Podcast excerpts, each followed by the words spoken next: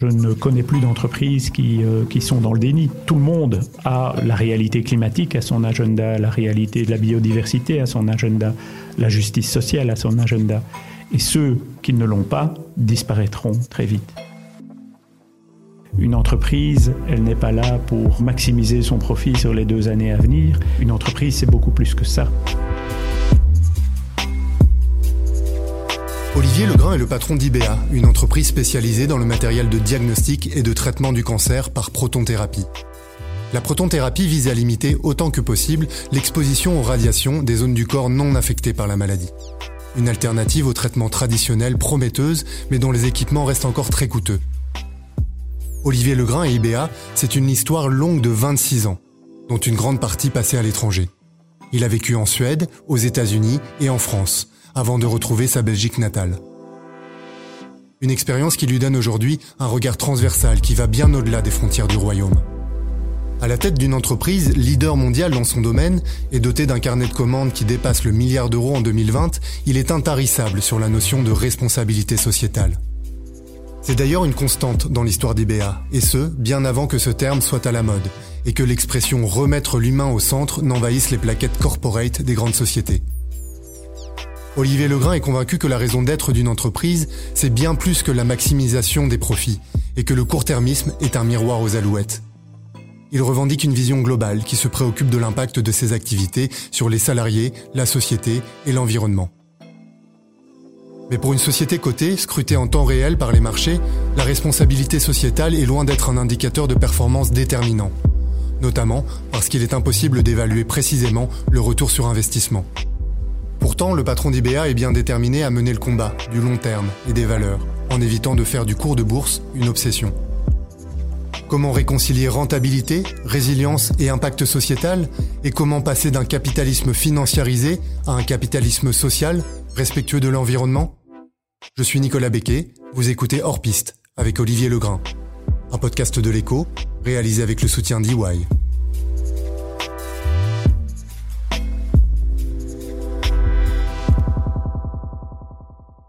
Personnellement, je ne vois pas de, conflit entre ce qu'on appelle une, responsabilité sociétale de l'entreprise, mais ça va bien au-delà, et une stratégie d'une entreprise. Je pense qu'il y a une notion de temps, et il est très important de réintroduire le moyen terme, voire le long terme dans la façon dont les entreprises euh, se comportent, et probablement une notion de... Donc il y a la notion de temps, et puis oui, il y, a pour moi aussi une notion de responsabilité. Et on parle parfois d'une fenêtre d'opportunité de, de, de, 10 ans euh, qu'on a pour réfléchir ou changer la marche de l'humanité pour, euh, pour éviter des, désastres d'un point de vue euh, environnement et, changement climatique. Finalement, en y réfléchissant, en parlant un peu avec, avec mon entourage, je pense qu'on devrait appeler ça une fenêtre de responsabilité. On a, à mon sens, une fenêtre de responsabilité. Et peut-être qu'à très court terme, il y a cette, euh, ce conflit entre, entre une stratégie euh, plus responsable et une maximisation du profit, mais c'est à très court terme.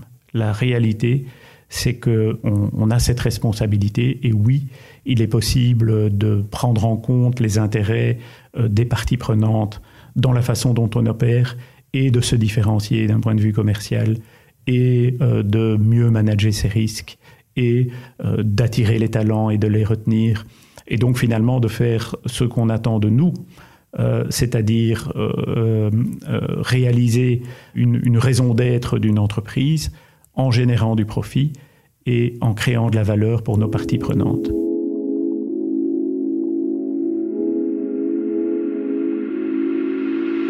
Une entreprise, elle n'est pas là pour de nouveau maximiser son profit sur les deux années à venir, elle est là pour faire en sorte que dans 10 ans, dans 20 ans, elle soit encore là, elle soit euh, encore euh, opérable, qu'elle soit ancrée dans ses communautés, euh, qu'elle puisse continuer à attirer les talents. Je suis moi très optimiste sur la, nouvelle génération qui, pense assez différemment et qui quelque part on, parlait d'acceptance, mais on est presque de nouveau dans une responsabilité d'agir autrement si on veut acquérir ces talents et continuer à faire ce que nous sommes censés faire, c'est-à-dire réaliser notre, notre raison d'être. Je suis un optimiste. Oui, les choses sont en train de changer. Oui, il y a une prise de conscience. Je pense qu'il y, y a, une dizaine d'années, euh, c'était quelque chose qui était relativement absent de l'agenda euh, corporate.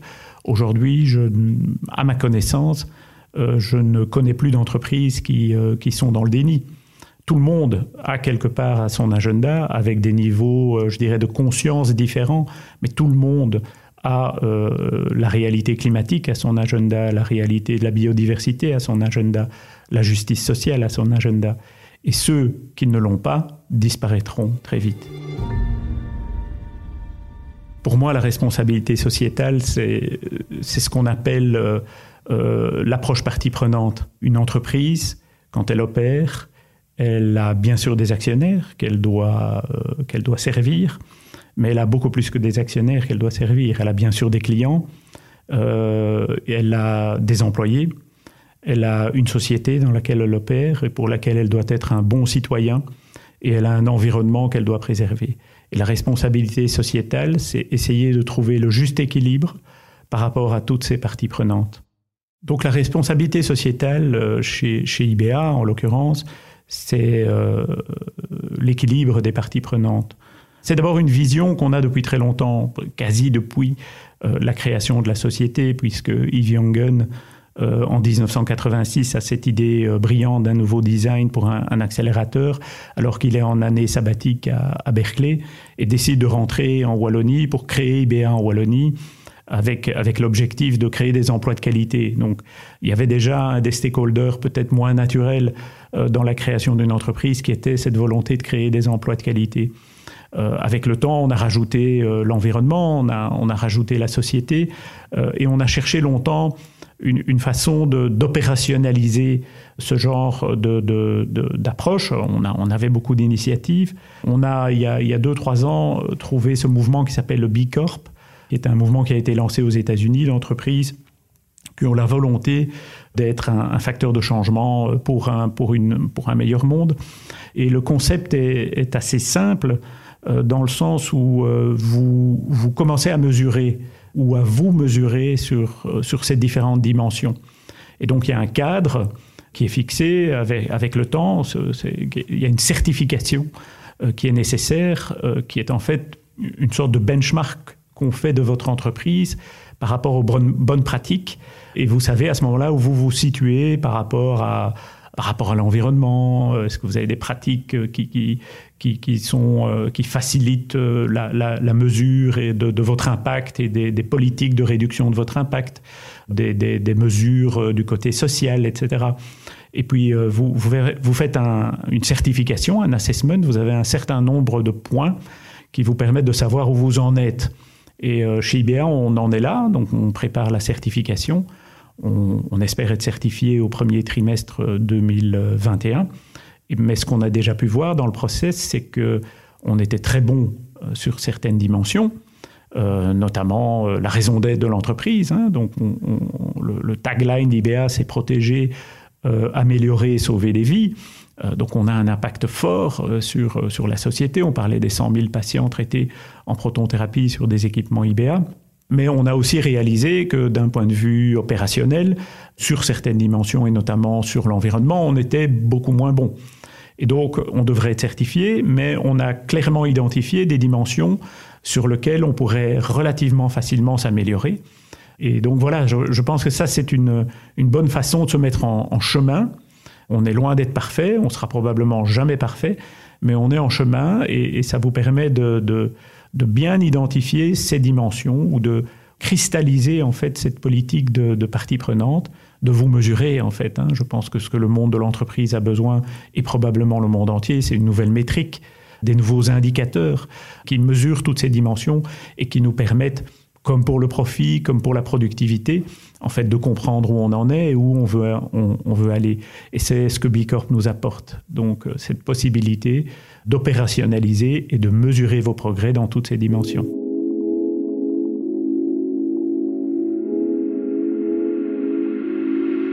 Concrètement, on, peut parler de, l'impact carbone euh, d'IBA. Euh, on, le mesure aujourd'hui sur nos opérations en, Belgique, qui sont les plus grosses opérations, mais qui ne sont pas les seules. Et euh, là, on s'est fixé un objectif à 10 ans de, réduire de moitié cette empreinte carbone et de compenser l'autre moitié. Donc, il est illusoire de penser qu'on peut opérer sans avoir d'impact carbone. Par contre, on peut fortement le diminuer. Je parlais tout à l'heure des mesures, euh, des métriques. Quand, vous réalisez quel est votre impact, vous pouvez déterminer, en déterminer la source et, l'améliorer. Chez nous, euh, concrètement, quand on a construit un nouveau bâtiment, on s'est fixé des objectifs très, très ambitieux en termes d'empreinte carbone du bâtiment. On a, euh, pour ce qui est de la compensation, développé un partenariat avec, avec un organisme qui s'appelle Sol Capital, et qui a euh, euh, comme mission de propager les bonnes pratiques euh, en agriculture plus, plus raisonnées, qui permettent en fait de, passer de l'émission d'une tonne et demie de, de carbone par hectare à la capture d'une tonne et demie de carbone par hectare. Et on a trouvé que c'était intéressant de développer ce partenariat parce que plutôt que d'acheter des tonnes de carbone, je dirais, à l'autre bout du monde, Sol Capital intervient en, en Belgique.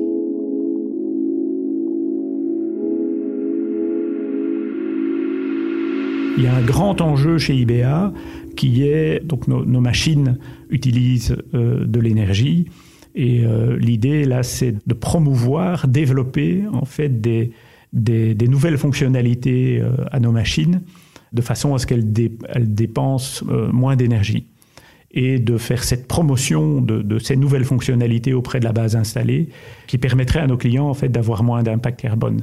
Ça c'est une autre piste qui est poursuivie par rapport à à la possibilité pour nous de réduire globalement l'impact carbone d'IBA sur, euh, euh, sur, euh, sur sa base installée.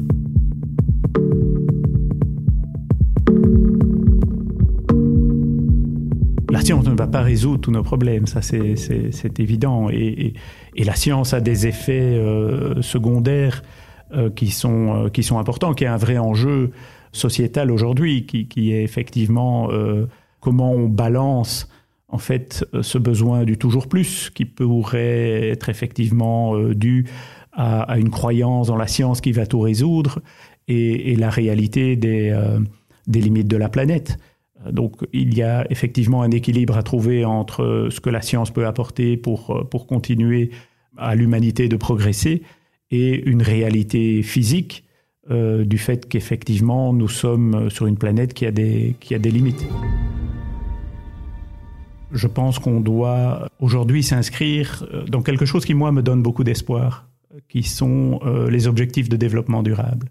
C'est quelque chose dont je pense on ne, parle pas encore assez et que tout un chacun doit, euh, doit s'approprier, que ce soit les entreprises, que ce soit les individus, que ce soit les gouvernements. Et je pense que là, c'est un mix assez sain d'innovation, de comportement, de euh, justice euh, sociale. Et, c'est toutes ces composantes qui feront qu'on va construire ensemble un monde meilleur dans, dans les dix ans. Je suis moi assez, euh, assez interpellé par le fait que pour la première fois peut-être dans l'histoire de l'humanité, on a ce que j'appelle un plan stratégique pour l'humanité à 10 ans. Et ça, c'est représenté par ces objectifs de développement durable qui ont été, qui ont été définis par les, par les Nations Unies. Et euh, je trouve que euh, c'est quelque chose auquel on s'attelle chez IBA, c'est de quelque part euh, se les approprier dans notre réalité et faire en sorte que nos modèles opérationnels puissent prendre en compte ces contraintes liées notamment à, la réalité physique et aux limites de, notre planète. Beaucoup simplifient l'entreprise à un besoin de maximisation du profit. Une entreprise, c'est beaucoup plus que ça. On se doit d'innover, oui, on est des vecteurs importants euh, de, progrès social d'un point de vue euh, euh, rendre possible et relevant des innovations et faire du profit. Mais une entreprise, c'est beaucoup plus que ça. On retrouve Olivier Legrain juste après cette courte pause.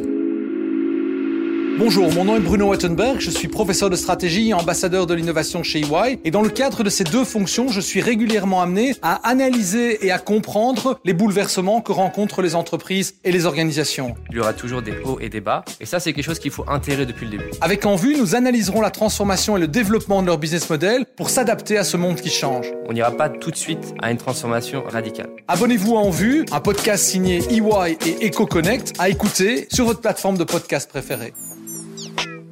De retour avec Olivier Legrain dans Hors Piste, le podcast de l'écho qui invite les décideurs à prendre la tangente pour exposer leur vision à 10 ans et imaginer un autre avenir collectif hors des sentiers battus.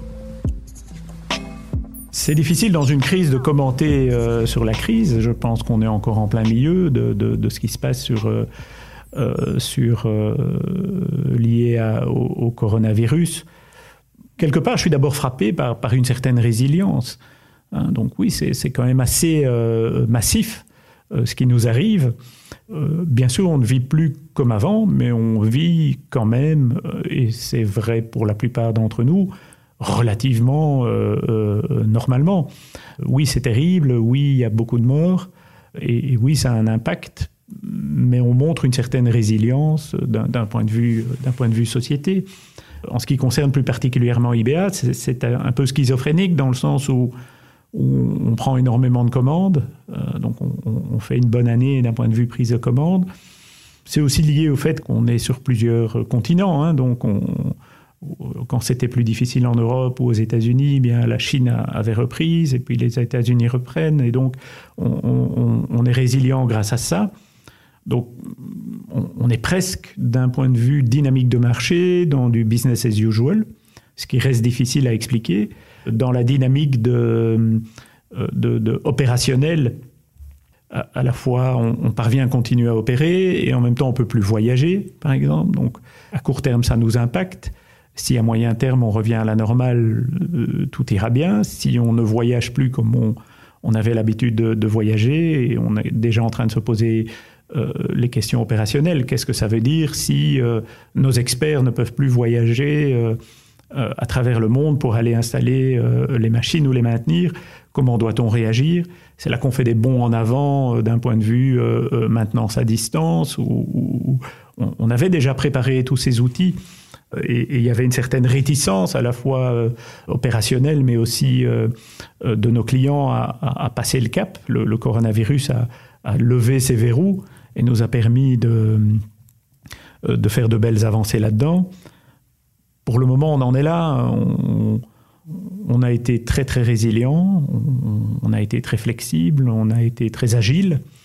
Euh, on, est parvenu, euh, un peu comme tout le monde, à mettre tout le monde en home working, alors que à longueur de slide, on vous expliquait que ça prendrait des années. Donc on, a fait des avancées.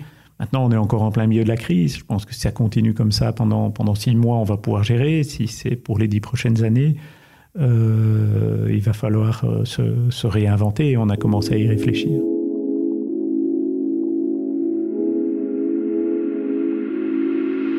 Nous, on est chez IBA dans, la crise coronavirus depuis à peu près janvier 2020, euh, puisque la, première vague a commencé en Chine. Et on, avait déjà, on était déjà passé à travers toutes les procédures de, de home working et de, contrôle ou, de mise en place euh, d'outils de, de, protection de nos employés qui ne pouvaient pas euh, travailler à, distance. Donc quand, la vague est arrivée en Belgique, on, a pris tout ce qu'on avait mis en place en Chine et on a pu assez vite l'implémenter en, Belgique. Donc on a toujours été plus ou moins deux semaines devant les, les décisions gouvernementales quand, quand le, c'était le 13 mars de mémoire, on fait appel au home working, on était déjà en home working depuis, euh, depuis deux semaines. Euh, donc c'est, surtout grâce au fait qu'effectivement on avait pu observer la, réalité de cette, euh, de cette pandémie en Chine.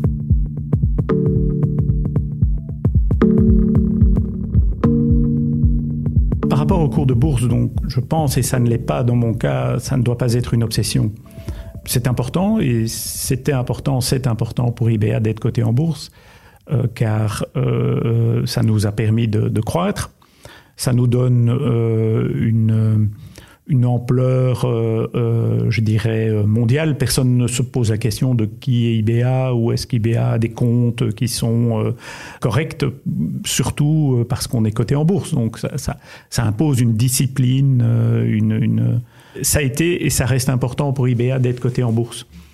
Maintenant, la volatilité du cours, elle est à la fois due à peut-être parfois des performances court terme, euh, mais aussi à, des éléments extérieurs. Euh, et c'est pour ça que ça ne doit jamais être une obsession. Ça reste important pour moi et mon équipe de délivrer euh, des résultats sur des fondamentaux. Et c'est par rapport à une stratégie long terme. Et c'est ce qui doit nous obséder dans la communication. C'est-à-dire, oui, le cours monte, descend. Parfois, on m'appelle en disant le cours a monté de 10%. Pourquoi? Souvent, je n'en sais rien. Ou, ou, ou baissé de 10%. Souvent, je n'en sais rien. Euh, c'est lié à, je sais pas, euh, Biden a, gagné les élections et, tout le monde est euphorique et achète des actions et le cours monte. Et, c'est trop souvent comme ça. Si ça devient l'indicateur ultime, euh, c'est malsain. Et, c'est pour ça que c'est important d'avoir des actionnaires long terme qui sont là pour, pour vous rappeler qu'il y a un objectif long terme, pour, pour être là quand tout va bien et prendre les bonnes décisions quand tout va bien et euh, d'être là quand tout va mal et prendre les bonnes décisions quand tout va mal. Euh, voilà, le, cours de bourse est un collatéral de, de la santé euh, de l'entreprise à, long terme. Alors oui, IBA a été chahuté, on sera probablement encore chahuté, mais en attendant, on construit, on construit un, business résilient, pérenne, et, c'est ça qui est important.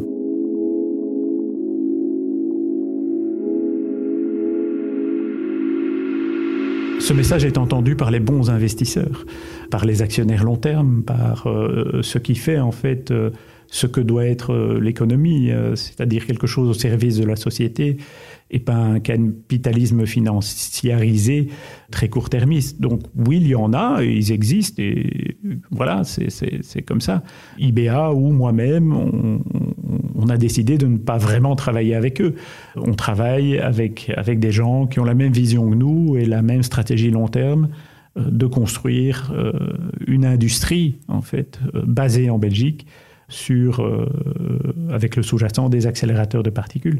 Ça prend du temps, on développe de la valeur, on va à un certain rythme, on est victime ou, on subit, je dirais, les, grands cycles, les grands cycles financiers, mais ni plus ni moins que d'autres entreprises. Et voilà, quelque part, c'est presque, c'est presque gravité tant que vous gardez votre, votre, votre compas et, euh, ou, votre objectif vers où vous voulez aller avec la plupart des actionnaires, dont certains sont des actionnaires qui ont acheté des actions en bourse. Hein, qui sont là pour euh, le moyen terme, long terme. C'est pour eux que je travaille.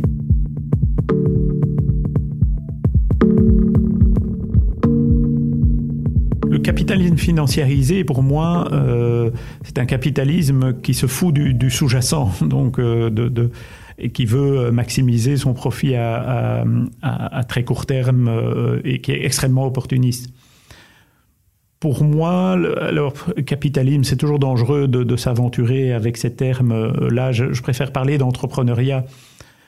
L'entrepreneuriat a toujours été, euh, a toujours eu un côté euh, social, je pense. Je, fais le parallèle avec ce capitalisme social, l'entrepreneuriat. C'est un peu euh, la même chose. Oui, l'entreprise est un vecteur de progrès humain. C'est, à mon sens, ce sur quoi on doit se focaliser. C'est oublier, euh, le prochain trimestre pour faire plaisir euh, au capitalisme financiarisé et penser à la, résilience euh, de l'entreprise, ce qui permet d'être plus capitalisme social.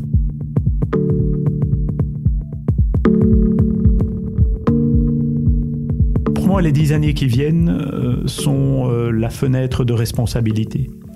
C'est-à-dire que je pense qu'on comprend les enjeux auxquels on fait face aujourd'hui en tant qu'humanité, euh, ou en tout cas on a les moyens de le comprendre. Et ces dix années qui viennent euh, auront une, sortie par le haut.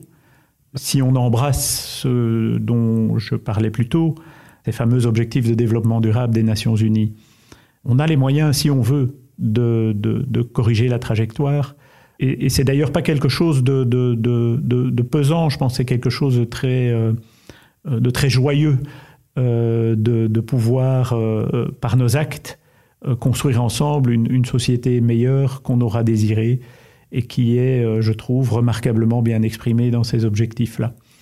Et mon souhait et mon optimisme vient de, cela, c'est que je, pense que les jeunes générations, mais aussi les plus anciennes générations comme la mienne, euh, beaucoup d'entre nous comprennent ça, beaucoup d'entre nous l'acceptent, et beaucoup d'entre nous euh, sont prêts à, s'investir pour que euh, la fatalité qui nous est parfois promise, ou qu'on fasse mentir en fait cette promesse, parce que je, voilà, je pense qu'on construira ensemble un monde meilleur si on le décide. C'est peut-être mon côté un peu optimiste, naïf, slash entrepreneur, et que de nouveau, on a tous les, euh, tout est là pour qu'on le fasse.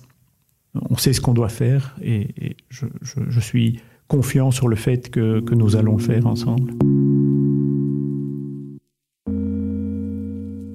C'était Nicolas Becquet pour Hors Piste, un podcast de l'écho réalisé par Nicolas Baudou et préparé avec Paul Gérard et Olivier Gosset. Retrouvez les prochains épisodes chaque semaine sur votre plateforme d'écoute favorite. Et si vous avez aimé, n'hésitez pas à en parler autour de vous.